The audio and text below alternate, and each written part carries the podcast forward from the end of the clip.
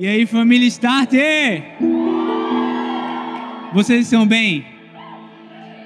Eu não estou bem não, não estou preparado hoje não, sério.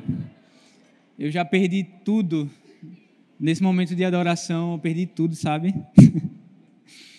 e é... De verdade, vocês aqui, aqui em cima, vocês são mais lindos, sabe? Eu vendo vocês aqui. Não, é brincadeira, eu sou míope, não estou vendo nada. Tô brincando. Mas amém, gente. De verdade, eu estou muito feliz de estar aqui com vocês. Eu estou muito feliz por tudo que a gente tem vivido como start, como família. E se você veio aqui achando que ah, foi alguém que te chamou, ah, eu vou lá na igreja do amor, vou lá no start, você está muito enganado. Jesus já tinha um encontro marcado com você aqui. Amém? Quem aqui leu Jonas. O nosso livro do mês. Quem é que leu? Só isso, gente. Amém.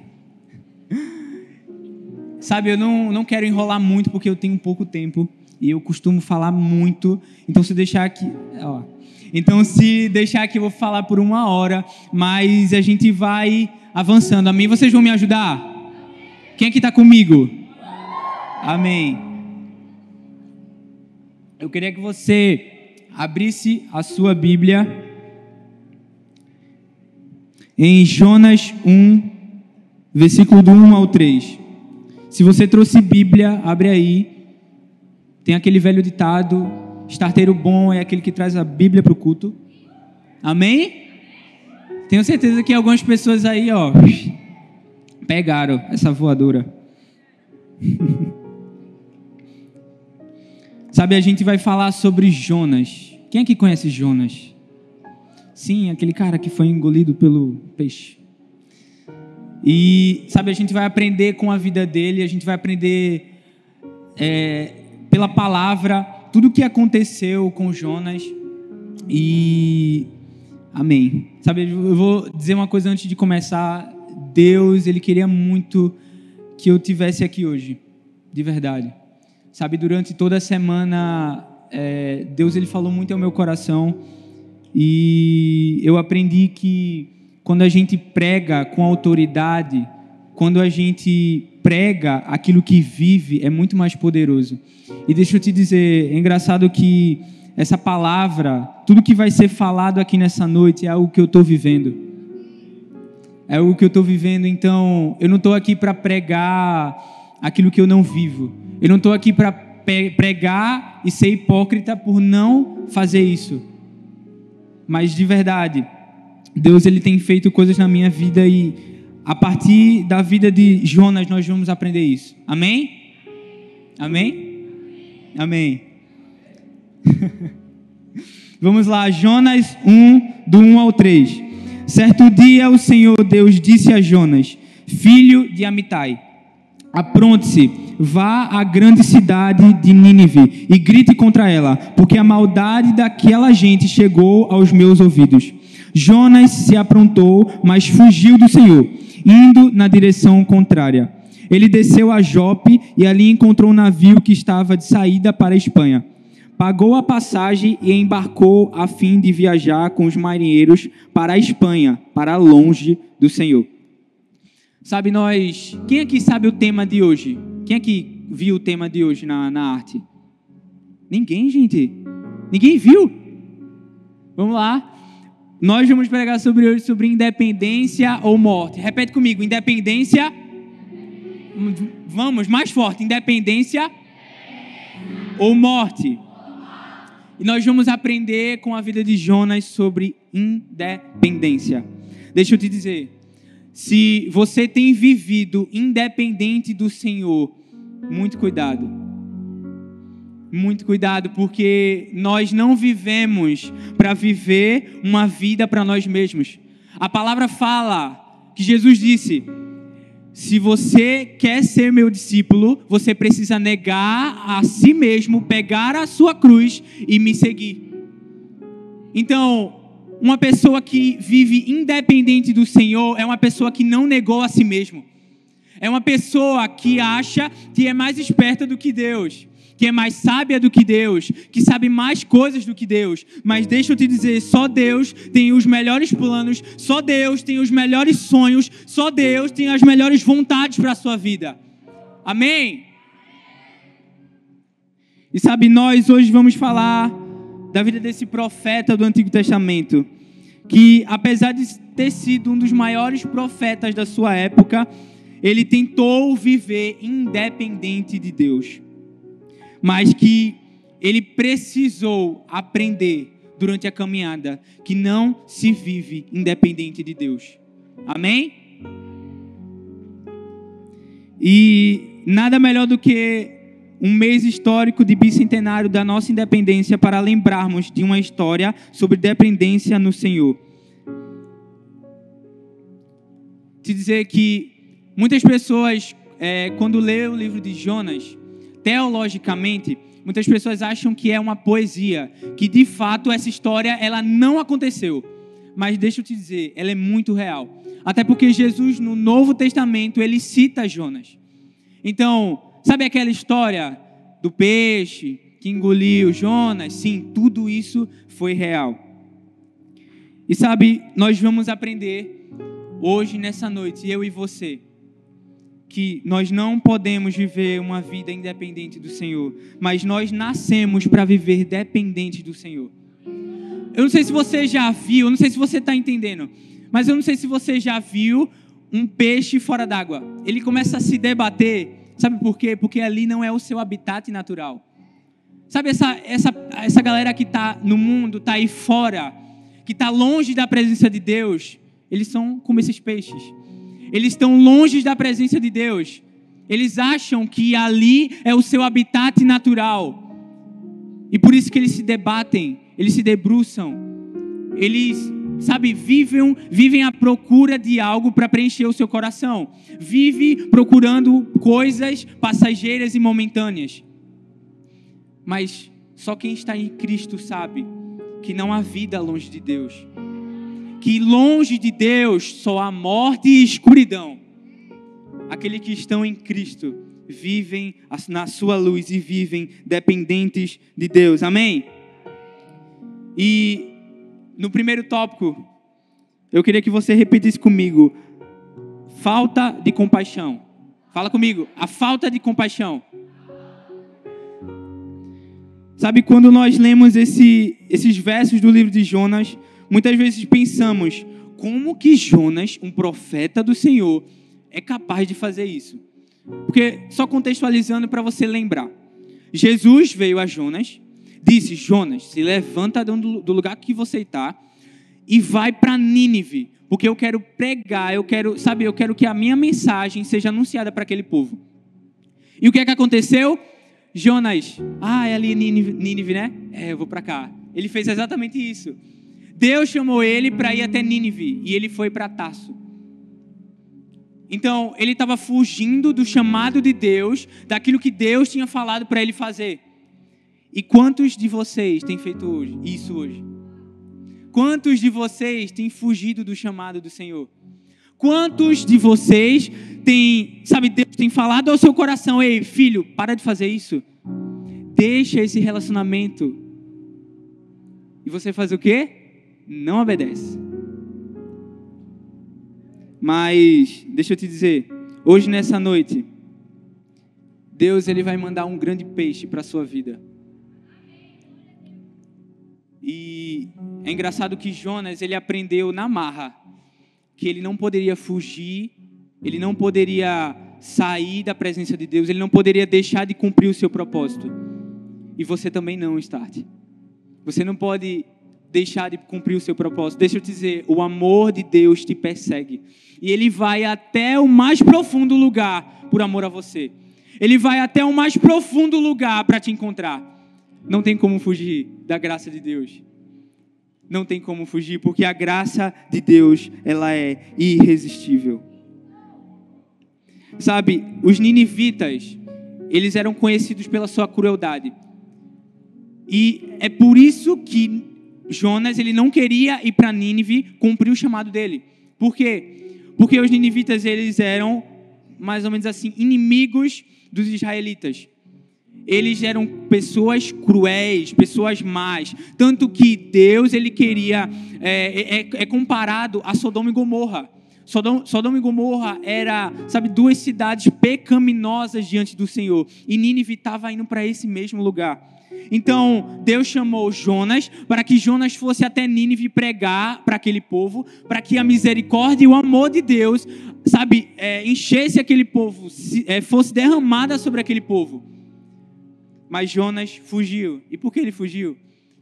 Porque ele vendo que aquele povo era cruel, aquele povo era mau e pecador, para que ele vai querer que aquele povo fosse salvo?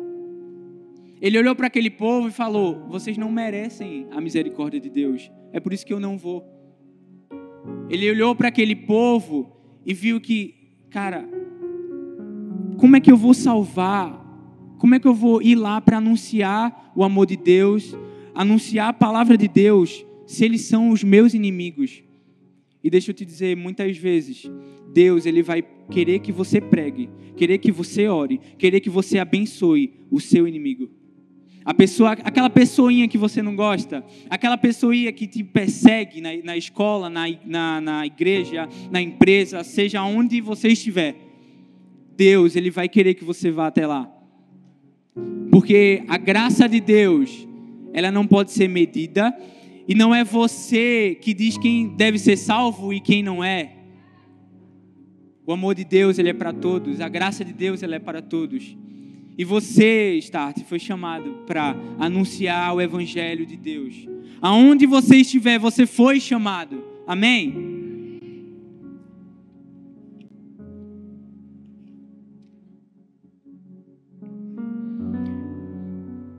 Então, quem conhece os corações é Deus.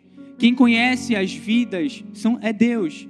Então a gente não pode fugir de entregar a mensagem que Deus nos deu. Deixa eu te dizer, pessoas estão aguardando por aquilo que você carrega. Não, eu acho que você não entendeu. Pessoas estão aguardando por aquilo que você carrega. Se você carrega o Espírito Santo, se você carrega o amor de Deus, se você carrega o poder de Deus, ei, pessoas lá fora estão esperando, estão esperando por você, estão esperando você se levantar, você sair desse banco, se levantar e pregar o Evangelho. Deus não, não te chamou para você ficar sentado. O que é que você tem feito com a graça que foi derramada sobre a sua vida? Ei, para de gastar a sua vida com coisas inúteis. Para de gastar a sua vida com coisas vãs. Deus te chamou para algo maior e melhor. Quando você não cumpre os propósitos e a vontade de Deus, você vive para si mesmo. E sabe o que, é que a palavra fala? Que é com mais que bebais, façais tudo isso para a honra e glória do Senhor. Vivemos para a glória de Deus.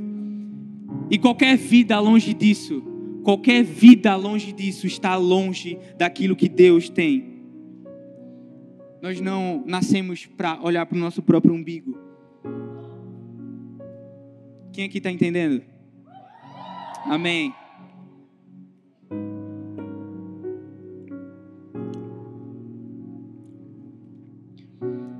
Sabe, deixa eu te dizer, aquela pessoa que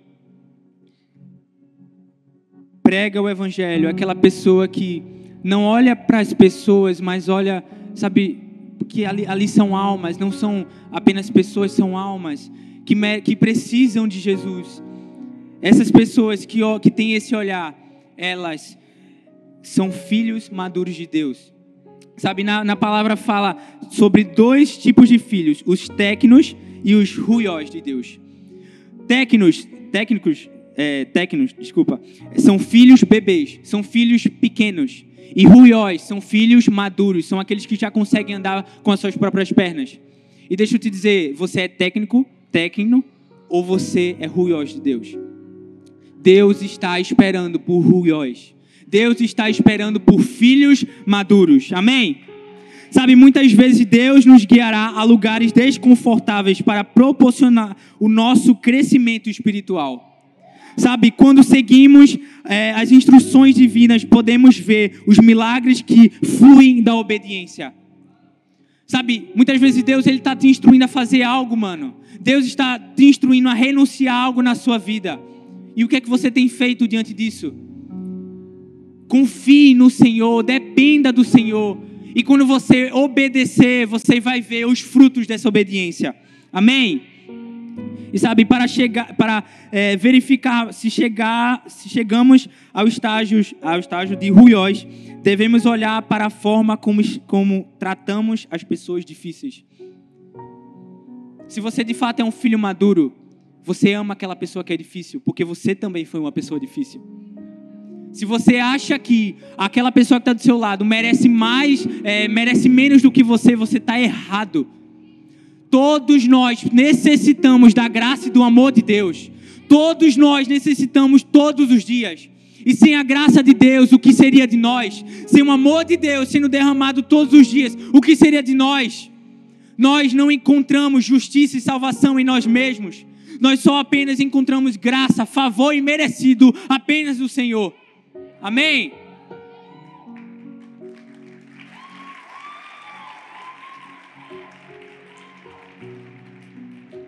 E sabe, José, ele perdoou os seus irmãos.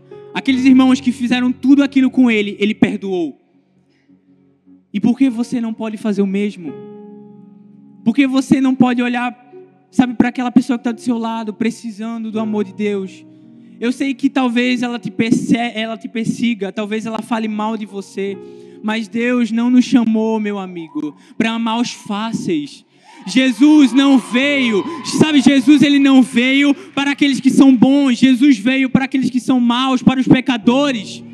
E você muitas vezes acha que você é o alecrim dourado de Deus, você não é. Amém.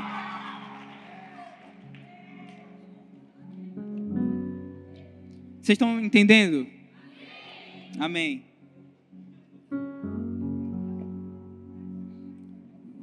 Sabe, a Bíblia diz: por isso a criação aguarda ansiosamente a manifestação dos filhos de Deus. Pessoas estão aguardando por aquilo que você carrega. Pessoas estão lá fora morrendo, indo para o inferno. Sabe, se você for dia de sábado e dia de domingo andar para o Maranguape na noite, você vai ver tantas pessoas, sabe, que estão indo para shows, pessoas que estão, sabe, naqueles rolês. Todas elas estão indo para o inferno. E o que isso gera no seu coração? O que isso gera no seu coração? Se não gera, sabe, se não gera temor, se não gera, sabe, algo dentro do seu coração. Sabe, eu olharia para si mesmo e falar, cara, o que que eu estou fazendo, o que que eu estou vivendo? Sabe, e é aqui que um, contra, um contraponto é colocado. Será que é possível ser dependente de Deus e não demonstrar a sua compaixão? C.S. Lewis disse: se você tem a atitude correta diante de Deus, inevitavelmente terá a atitude correta diante do próximo. Amém? Então, meu irmão, se você estiver dependente do Senhor, você não se importará de às Nínives da sua vida. Nosso pastor deixa as 99 só para encontrar uma ovelha. Você conhece misericórdia maior? Nós precisamos ter compaixão. Nós precisamos ser cheios daquilo que Deus é, daquilo que Deus tem. Se Ele tem compaixão por pessoas, nós também teremos compaixão por pessoas. A Bíblia fala: chorem com os que choram, alegrem-se com os que se alegram. Cadê o povo de Deus que vai chorar com os que choram? Cadê o povo e os filhos de Deus maduros, os ruióis, que irão atrás das, sabe, daquela ovelha perdida? Onde está a geração Onde está a noiva de Cristo? Deixa eu te dizer. Sabe, tem algo forte no meu coração que eu quero falar para você. Deus, ele não, sabe, ele entregou uma noiva madura, uma noiva viva. Ele não quer encontrar uma, uma noiva morta. Não sei se você entendeu o que eu quis dizer. Deus, sabe, entregou uma noiva frutífera. Deus, ele não quer voltar a encontrar uma noiva inconstante uma noiva sem amor, sem compaixão. Amém? Segundo tópico, diga comigo, uma segunda chance. Jonas diz: Eu sou hebreu, adora, é, adorador do Senhor, o Deus do céu que fez o mar e a terra. Sabe, na Bíblia a gente vê que em várias passagens falam sobre a grandiosidade de Deus, a soberania de Deus sobre as pessoas e sobre é, a, a, é, a, natureza. Então, naquele momento, Jonas ele, tava, ele fugiu, ele entrou no, no barco e começou a vir uma grande tempestade. Sabe, naquele momento o povo começou a se desesperar, cada um começou a clamar pelo seu próprio Deus. E nesse momento Jonas ele estava dormindo no barco. Então chegou um marinheiro e falou: Jonas, o que é que você está fazendo? Grite pelo seu próprio Deus, clame pelo, seu próprio Deus, para que a gente tenha salvação. Sabe, talvez pessoas estão esperando por aquilo que você carrega e você está feito Jonas, você está dormindo. Vocês entenderam? Sabe, então ele chegou, Jonas chegou e falou: Eu adoro o Senhor que fez o céu e a terra. Então, peraí. O mar estava, sabe, quase é, quebrando o barco, quase partindo o barco. E tinha um crente que servia o Deus dos mares, o Deus da, que fez o céu e a terra. Sabe, pessoas, muitas vezes, vão chegar para você e falar: Ei, eu preciso disso que você tem. Eu preciso desse Deus que você serve. Onde está você? A gente precisa cada dia se posicionar. Onde está o seu posicionamento diante das coisas do mundo? Será que você tem sido, sabe, uma pessoa que se deixa levar pelo pecado? Deus chamou uma geração santa e não uma geração imunda. Amém?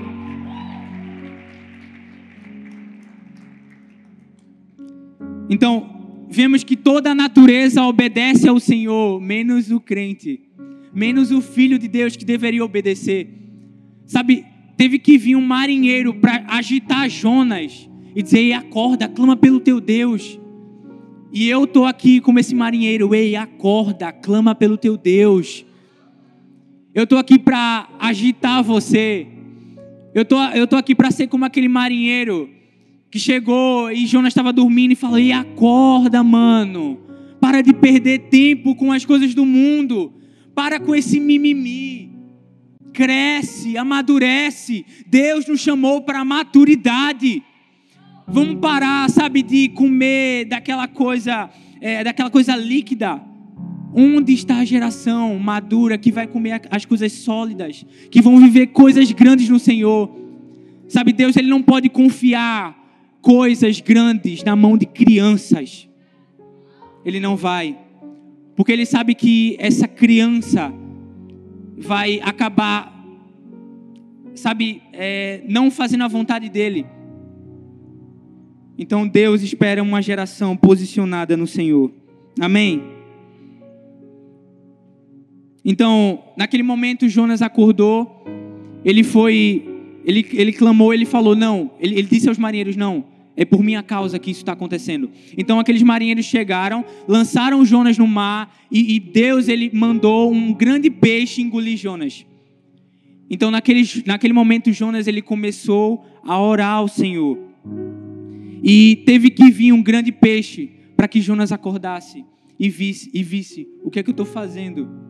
Porque eu estou fugindo da presença de Deus, porque eu estou fugindo daquilo que Deus me confiou. E Deus nessa noite está dizendo não foge, se posiciona. Não foge, renuncia aquilo que eu estou pedindo para você renunciar. Amém?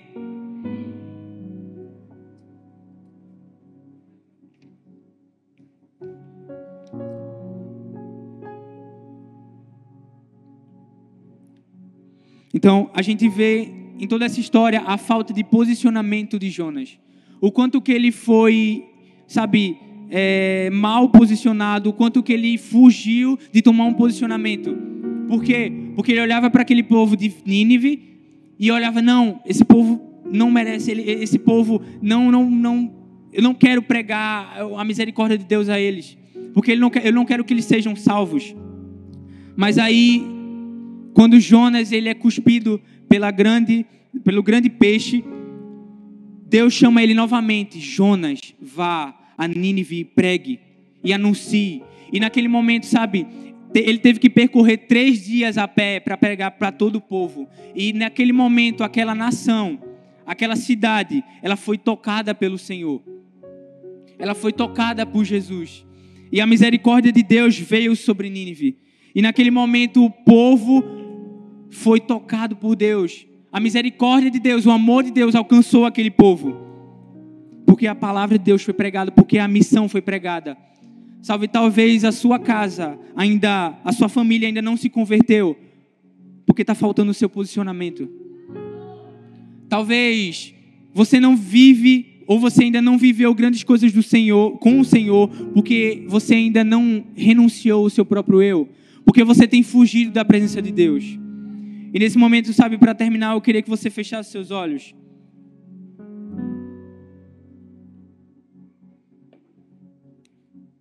Eu queria que você colocasse, sabe, a mão no seu coração. Sabe, Senhor Jesus, eu estou diante de uma geração, uma geração eleita. Eu estou diante de uma geração que transformará povos e nações. Eu estou diante de uma geração, Pai, que se vestirá de santidade, de pureza, de devoção, de amor. E eu sei, Pai, que eu estou diante de uma geração posicionada. E eu oro, Pai, posiciona teus filhos no lugar certo, na hora certa, a partir de hoje. Sabe, Pai, chacoalha esses corações, essas vidas. E eu oro, Pai, leva eles, Senhor, a cumprir o teu chamado. Senhor, persegue o Senhor, até que eles possam cumprir a sua missão, o teu id. Não deixa que eles escapem, Pai. Age, Espírito Santo, em seus corações. Traga transformação, Pai. Em nome de Jesus, Senhor. E é assim que eu te oro, é assim que eu te peço, te agradeço, em nome de Jesus. Amém, amém, amém. Será que você pode aplaudir ao Senhor nessa noite?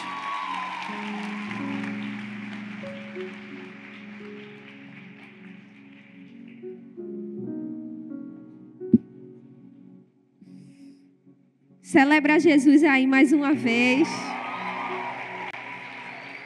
Deus falou com você até agora? Sim ou não? Fala aí para mim para eu entender como é que tá o negócio aqui.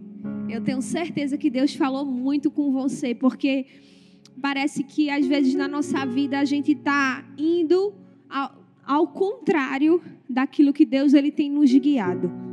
E se você chegou aqui assim hoje, Deus ele está te dando uma segunda chance, como você acabou de ouvir. Se apegue a essa segunda chance. E agora Deus ele vai trazer uma nova palavra para você uma palavra ainda sobre a vida de Jonas, mas sobre uma visão diferente daquilo que você ouviu até agora. Se prepara, fica aí concentrado. Você aguenta mais 15 minutinhos? Sim ou não? Então vamos lá. Eu quero falar agora sobre o lugar que Deus escolheu para tratar a vida de Jonas. E sobre o significado de tudo aquilo que ele viveu a morte do eu dele, o sacrifício que ele precisou viver para que o propósito dele se acendesse novamente no coração e no chamado que Deus entregou para ele. O que Deus tinha com Jonas era com Jonas. Poderia outro missionário se levantar para querer viver e dizer assim: Deus, eu vou pegar por ninivitas, mas Deus não queria outra pessoa, Deus queria Jonas. Às vezes, até pessoas querem te ajudar, mas o que Deus tem com você é com você, não é com outras pessoas. Então, ó, se permita ser tratado, se permita enxergar aquilo que Deus ele quer falar com você, se permita receber o tratamento que Deus quer dar a você, para que você viva a sua vida e o seu propósito da melhor e da maior maneira que você puder viver, que você possa se entregar completamente ao chamado do Senhor. Amém? Então vamos orar de novo? Vamos orar mais uma vez, porque se a gente não pedir a Deus para que Ele faça aquilo que Ele quer fazer, não tem quem possa fazer. Coloca a mão no seu coração e repete assim: Senhor Jesus, me ajuda a entender o verdadeiro propósito do Senhor na minha vida. Eu não quero ser mais um. Eu quero ser quem o Senhor me chamou para ser. Amém? Aprenda a lição que Jonas quer lhe ensinar aqui hoje. E nesse contexto sobre a vida de Jonas, eu queria começar falando sobre o local que Deus tratou Jonas. o lugar que Deus escolheu para que ele fosse tra tratado. Foi um lugar inusitado, foi ou não foi? A Bíblia diz que foi é, na barriga de um grande peixe, mas a gente não imagina o que seja. Uns dizem que é uma baleia, outros dizem, né? Cada um que venha com sua hipótese ali do que era, do que foi o lugar que Deus usou, qual foi o animal que Deus é, permitiu que Jonas fosse engolido para ser tratado. Muitas vezes a gente até imaginou que é, Jonas ele foi engolido por um grande peixe como um castigo. Mas eu posso dizer uma coisa para você: não foi castigo, foi misericórdia. Fala assim comigo: misericórdia. É isso. Deus ele não quer nos punir. Deus, ele tempo todo tem misericórdia da nossa vida. Então não fica achando que o que acontece com você é porque Deus está me castigando. Não é. Deus, ele está tendo tanta misericórdia de você que ele está fazendo com que tudo coopere. Amém? Às vezes a gente acha que as coisas acontecem para nos punir, para nos castigar, mas é Deus. A Bíblia diz que as misericórdias de Deus se renovam sobre a nossa vida todos os dias. Então, o lugar que Deus usou para tratar a vida de Jonas não foi para trazer morte para ele, foi para trazer vida. Foi porque Deus tinha misericórdia. E a gente agora vai ler um texto do livro de Jonas que a gente vai enxergar um novo Jonas. Preste atenção comigo. Abra aí a sua Bíblia em Jonas 2. Agora a gente vai ler o capítulo 2. A gente já leu o capítulo 1, agora vai ser o 2. A gente vai enxergar um Jonas completamente diferente. Um Jonas que começou a enxergar o propósito que Deus tinha com ele. Amém? Se você abriu a sua Bíblia, nós vamos começar a ler pelo versículo 1 até o 7. Olha o que diz. Ali de dentro do peixe, Jonas orou. Ele orou. Vê o que Jonas orou. Jonas orou ao Senhor, o seu Deus, dizendo: Ó oh, Senhor Deus meu, na minha aflição clamei por socorro e tu me respondeste. Do fundo do mar, do fundo dos mortos gritei pedindo socorro e tu me ouviste. Tu me atiraste no abismo, bem no fundo do mar. Ali as águas me cercaram por todos os lados e todas as poderosas ondas rolavam sobre mim. Eu pensei que havia sido jogado fora da tua presença e que, e, e que não me tornaria mais a ver o teu santo templo. As águas vieram sobre mim e me sufocaram. O mar me cobriu completamente e as plantas marinhas se enrolaram na minha cabeça. Vê o que Jonas estava dizendo. Desci até a raiz das montanhas, desci a terra que tem o portão trancado para sempre. Tu, porém, me salvasse da morte. Olha Jonas enxergando a misericórdia de Deus. Ó Senhor meu Deus, quando eu senti que estava morrendo, eu lembrei de ti ó Senhor, e a minha oração chegou a ti no teu santo templo. Nesse texto que a gente acabou de ler, a gente vê um Jonas de um coração quebrantado. Antes, a gente via um Jonas que estava ali obstinado. Não vou cumprir o propósito, não vou para Nínive, tchau. Agora não. Agora a gente vê um Jonas que está num lugar que nem ele estava entendendo o que é estava acontecendo, mas um Jonas que já estava começando a enxergar que Deus era tão misericordioso com ele que não tinha, que não tinha matado ele, mas tinha dado uma nova chance para ele. Às vezes é assim que acontece na nossa vida. A gente olha para nós e percebe que tem um monte de coisa acontecendo que parece que vai nos matar. E às vezes o que a gente quer mesmo é morrer, porque é melhor morrer do que ficar vivendo tudo isso. Às vezes você fala. Às vezes você diz: Não, eu prefiro que Deus me leve. Para estar tá vivendo o que eu estou vivendo, eu prefiro que Deus me leve. Mas deixa eu te dizer: Deus é misericordioso com você. Você está vivo? Tem alguém vivo aqui? Tem alguém vivo aqui? Ei, se você está vivo, Deus está sendo misericordioso com você. Ele está lhe dando uma nova chance. Então, abrace a chance que Deus ele está lhe dando e se permita ser tratado no local que Ele te colocou. Luana, mas você não sabe como está difícil a minha vida e o que eu estou vivendo. Deus quer tratar você aonde você está. No local que Deus colocou Jonas, Deus é Deus começou a tratar a vida dele. Deus começou a fazer Jonas enxergar que tudo aquilo ali era uma estratégia simplesmente para Jonas voltar a seguir o caminho que Deus criou para ele seguir, que Deus trilhou para ele seguir. Tudo aquilo era a exata demonstração da misericórdia de Jonas. E aí a gente começa a perceber a mudança que houve na vida dele. Eu não sei se você já está começando a mudar aí com tudo que Deus está fazendo na sua vida. Mas se você não começou a mudar, deixa eu te dizer, é melhor você começar. Porque enquanto você não mudar, se arrepender e trilhar o caminho que Deus te chamou para viver, vai continuar acontecendo um turbilhão de coisas. Mas se você olhar para o céu enxergar a estratégia que Deus está querendo fazer para te atrair à presença dele e ao propósito dele, ei, pode ter certeza, vai ter misericórdia e não vai ter morte na sua vida. Amém?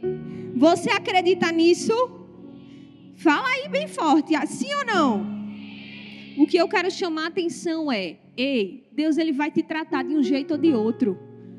Eu acho melhor você começar a cooperar com Deus, porque se você relutar com Deus vai ser pior. Deus ele vai te tratar. As coisas que você acha que é castigo, é misericórdia, é tudo cooperando para que Deus transforme a sua vida.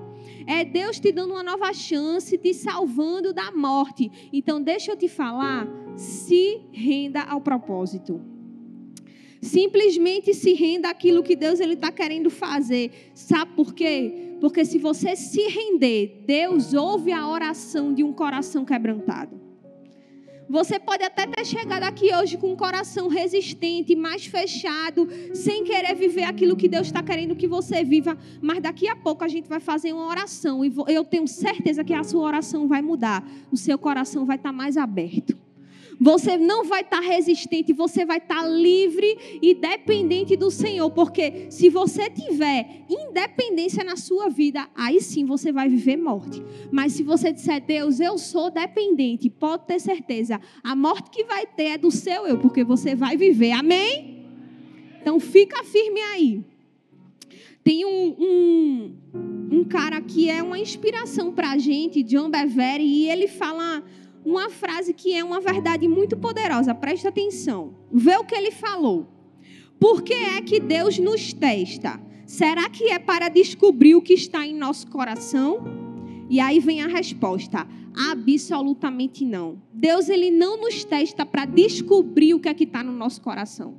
Sabe por quê? Porque Deus sabe o que está no nosso coração. Sim ou não? Deus ele sabe o que é está no nosso coração? Agora, sabe por que Deus nos testa? Fala assim para mim, por quê? Deus nos testa para a gente enxergar o que é que está no nosso coração. Uau! Deus ele nos testa que é para a gente poder enxergar o que é que está de ruim lá e nós mesmos reconhecer dizer assim, Deus, por favor, transforma a minha vida, isso aqui está errado. Não é porque Ele quer entender o que é que está acontecendo com a gente, é para que a gente entenda o que é que está acontecendo com a gente. Deus ele quer que a gente se conheça, que a gente se autoanalise, se arrependa e seja transformado. Foi isso que ele permitiu Jonas viver. Se Jonas não tivesse reconhecido, feito essa oração que a gente acabou de ler, no capítulo 2, não tinha mudado as coisas não, viu? Mas depois mudou. Deus deu uma nova chance para Jonas, assim como Ele está dando uma nova chance para você todos os dias. Então, se conheça, se autoanalise, veja o que é que está de errado em você e se permita ser tratado por Deus. Por mais que a gente não goste, Sabe, o grande peixe do livro de Jonas representa um lugar de tratamento, representa um lugar que Deus ele está ali, ó, nos cuidando, porque ele prefere nos guardar e nos passar e nos fazer passar por uma experiência que vai doer, mas que vai nos transformar, do que fazer nos permitir viver aquilo que vai nos levar para um caminho de morte. O grande peixe é um lugar difícil. Foi um lugar difícil para Jonas, mas foi um lugar de ensino. Então, deixa eu te dizer: o que você está vivendo está difícil, mas aprenda. É um lugar de ensino. Deus ele está cuidando de você aí onde você está. Será que você pode agradecer a Deus? Diz Deus, obrigado. Fala aí no seu lugar agora. Agradeça a Deus por tudo que Ele está fazendo. Fala assim, Deus, obrigado. Obrigado, porque independente de qualquer coisa, se Deus está permitindo você viver o que você está vivendo, Ele está cuidando de você e sendo misericordioso com sua vida. Essa é a primeira lição que eu quero falar nesse, nessa nova versão aí de Jonas, nesse Jonas 2.0. Mas agora, partindo para o segundo ensino, nesse Jonas 2.0, né? Eu queria falar agora sobre é, a morte do eu. Jonas ele precisou entender que para viver o que Deus chamou ele para viver, nós precisamos fazer com que exista a morte do nosso eu. Fala assim, a morte do eu. Sabe o que é a morte do eu? A morte do eu é a morte das suas vontades a morte dos seus desejos, a morte dos seus pensamentos ruins, a morte das suas atitudes que não agradam a Deus. A morte do eu é fazer com que tudo na nossa vida seja entregue, rendido aos pés do Senhor. Para quê? Fala assim, para quê, Luana? Para que Deus viva em nós. Quando o nosso eu morre, alguém tem que viver. E quem é que vive? Jesus. Quando o nosso eu morre, Jesus vive e você pode celebrar por isso. Porque é isso que tem que acontecer mesmo. Tem que morrer o nosso eu para que Jesus viva. O propósito de Jonas só foi realizado porque ele morreu. Precisou morrer, precisou ser engolido primeiro, né? Eu não sei se você quer ser engolido por um grande peixe para poder reconhecer. Eu prefiro, né, reconhecer antes do que ser engolido. Mas, ó, Precisa morrer o eu. Precisa morrer. E agora eu vou ler um versículo aqui, que está lá em Jonas, também no capítulo 2, versículo 10, que diz assim: Depois daquela oração que Jonas fez, olha o que o, que o Senhor fez com Jonas. A Bíblia diz que então o Senhor deu uma ordem ao peixe e ele vomitou Jonas na praia.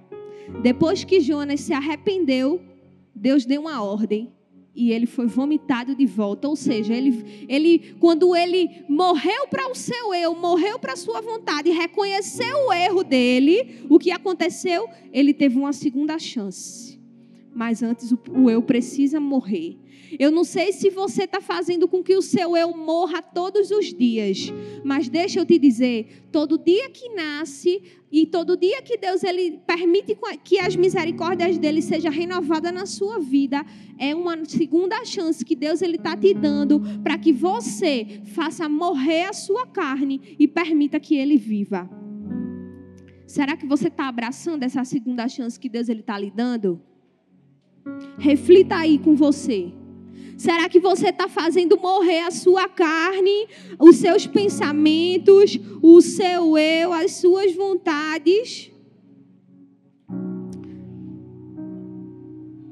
Se você não está fazendo o seu eu morrer, pode ter certeza, muitas coisas vão acontecer para te fazer entender que sem morte não tem como Jesus viver na sua vida.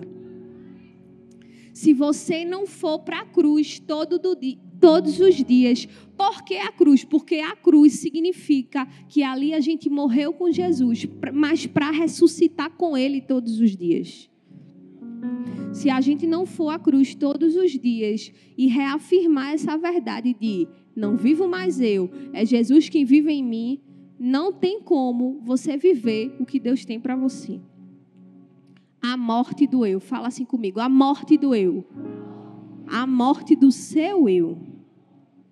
Isso mesmo. Tudo isso que aconteceu simplesmente era porque Deus ele queria transformar Jonas.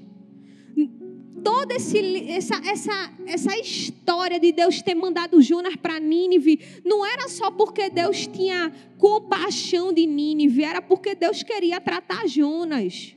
Você pode entender comigo que a que Deus poderia ter escolhido outra pessoa no lugar de Jonas? Você concorda que poderia ter sido outra? Mas porque Deus queria que não fosse outra pessoa, fosse Jonas, porque Deus queria tratar Jonas. Então é com você que Deus ele quer tratar.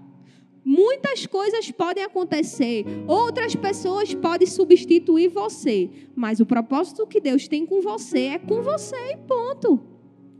Se você não for tratado, meu amigo, só você quem vai perder. Agora, se você se render ao que Deus tem para você, pode ter certeza. Mas Luana, o que é que pode me impedir de viver o meu essa morte do meu eu? O que é que pode me impedir? Vou te dizer aí. Preste atenção. O que é que pode te impedir de viver a morte do seu eu todos os dias? Primeiro, o seu orgulho. O seu orgulho pode te impedir de viver a morte do seu erro.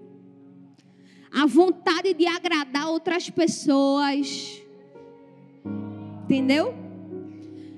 Outra coisa que pode fazer com que a morte do seu eu não exista a vida de mentira, de querer agradar, de querer fazer, sabe?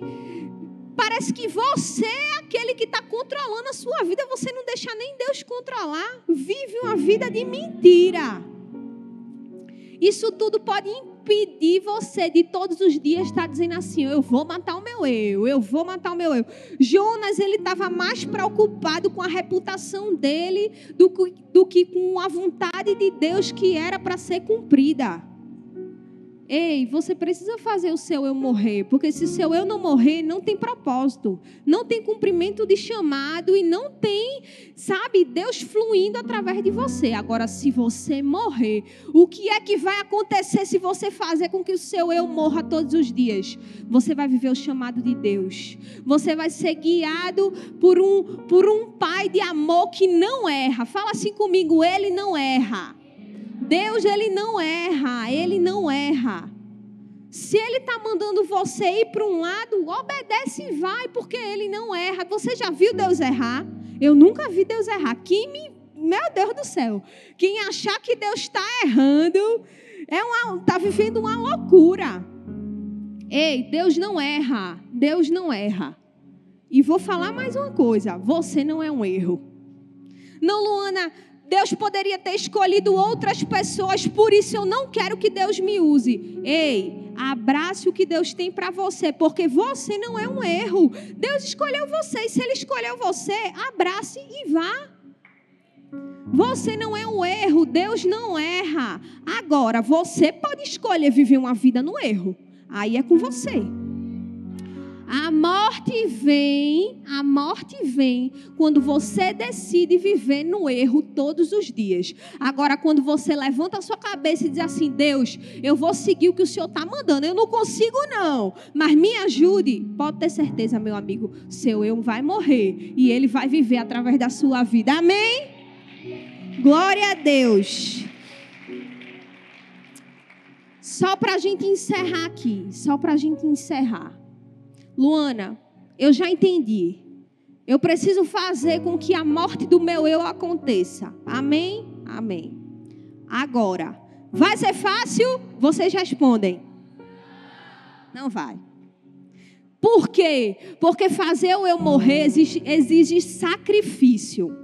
E tá aí o desafio. O desafio é esse, é sacrifício. É você se sacrificar todos os dias. Até Jesus precisou se sacrificar. E olhe que ele era filho de Deus, viu? Agora vê que como Jesus ele era maravilhoso. Ele era filho de Deus.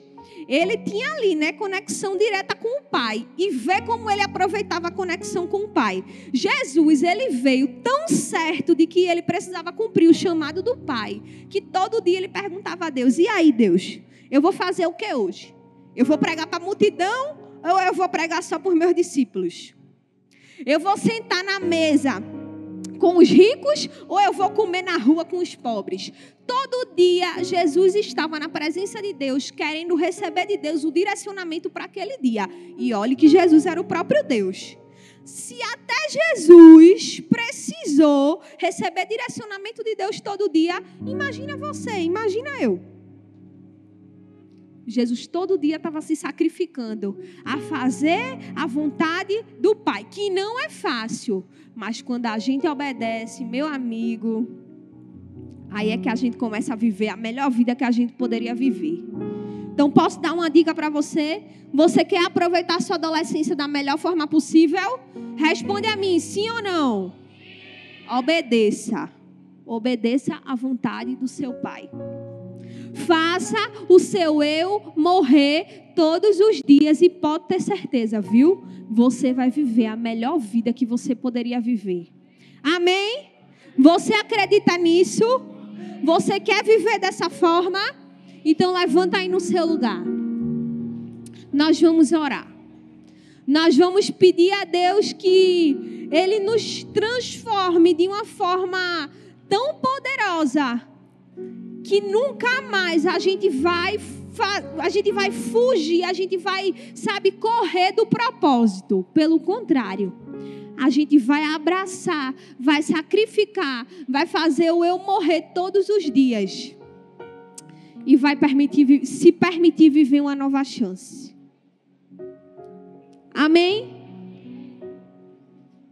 O louvor vai tocar um, uma canção aqui bem linda.